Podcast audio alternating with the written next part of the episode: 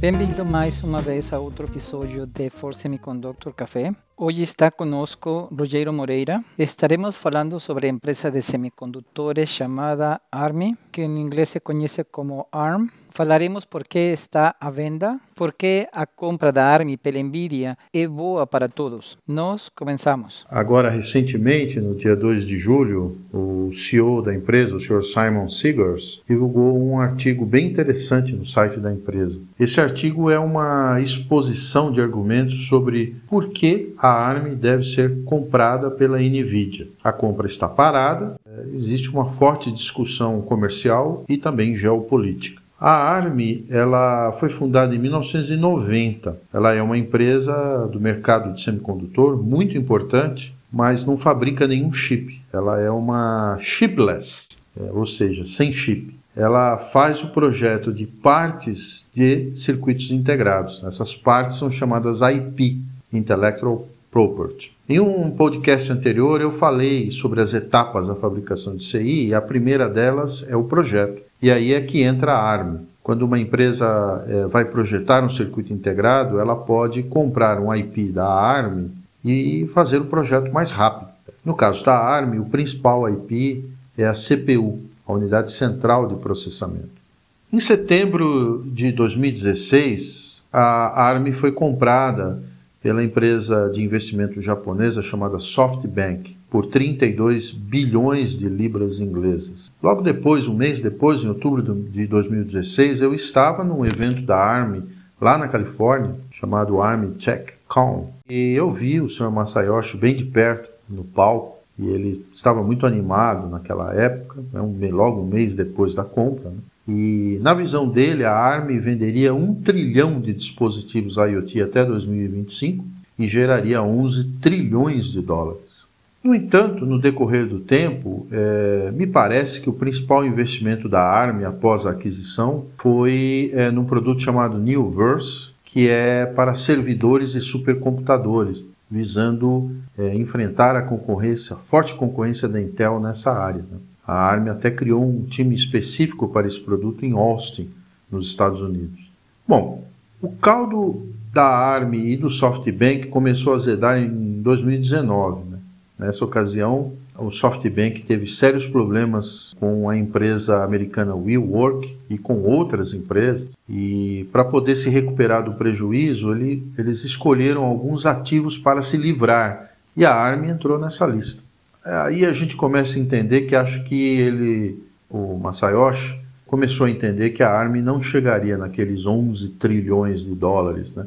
um trilhão de dispositivos. Isso já estava claro para mim quando ele falou isso lá em 2016. Eu acho que era só uma questão de tempo para se provar, né? E a partir daí, né, quando a ARM foi colocada à venda, houve uma ampla discussão no mercado sobre o que, que aconteceria com a ARM.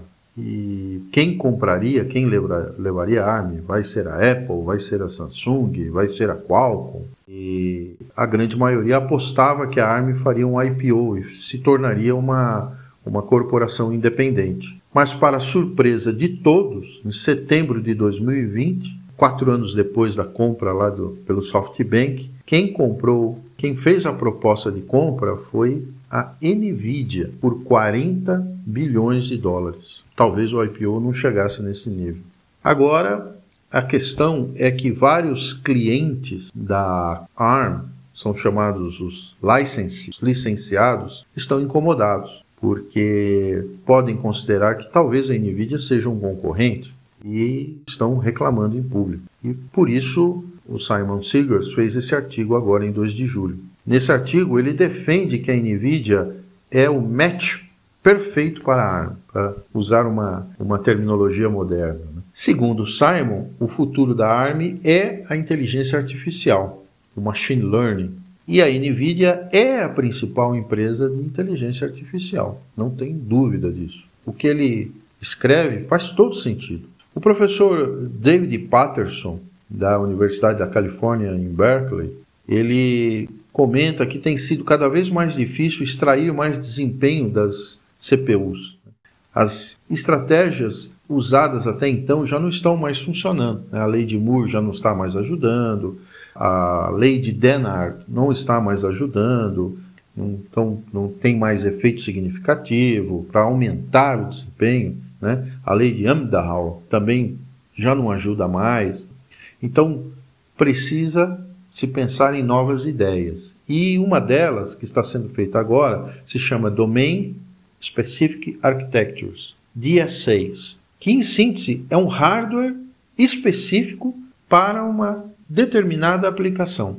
Isso já é feito há muito tempo, por exemplo, em processamento gráfico com a NVIDIA e com outras, né? mas a NVIDIA principalmente. E agora essa ideia ela está sendo usada em inteligência artificial e em machine learning. A ARM ela lançou é, um primeiro DSA para microcontroladores chamados Ethos, mas centenas de outros produtos concorrentes estão surgindo, estão aparecendo no mercado. E a ARM, para não ficar para trás, ela vai precisar investir muito nessa área. Simon tem razão. E com a NVIDIA, que é um especialista em inteligência artificial, esse investimento vai ter uma alta eficiência, vai ser muito bem aproveitado. É realmente uma ideia muito interessante. Mas os mais de 500 clientes da ARM não estão é, pensando assim. Né? O governo inglês está apreensivo. E, para piorar a situação, algumas reações estão tomando forma. Alguns clientes já estão né, dando passos em sentido contrário a essa aquisição pela NVIDIA. Por exemplo, a Ampere Compute, que é cliente da ARM, já entende que a NVIDIA vai ser um concorrente. A Ampere Computing é cliente da ARM nos IPs para servidores, CPUs para servidores. E ela anunciou que é, vai desenvolver a sua própria CPU, a sua própria arquitetura. A Intel também, que é um, é um histórico concorrente e cliente da ARM, ela está agora de forma muito ativa promovendo o RISC-V, que é considerado um sério concorrente da ARM. Então veja, muitas peças estão se movendo no tabuleiro ao mesmo tempo. Vamos prestar bastante atenção nos próximos episódios. E obrigado pela atenção.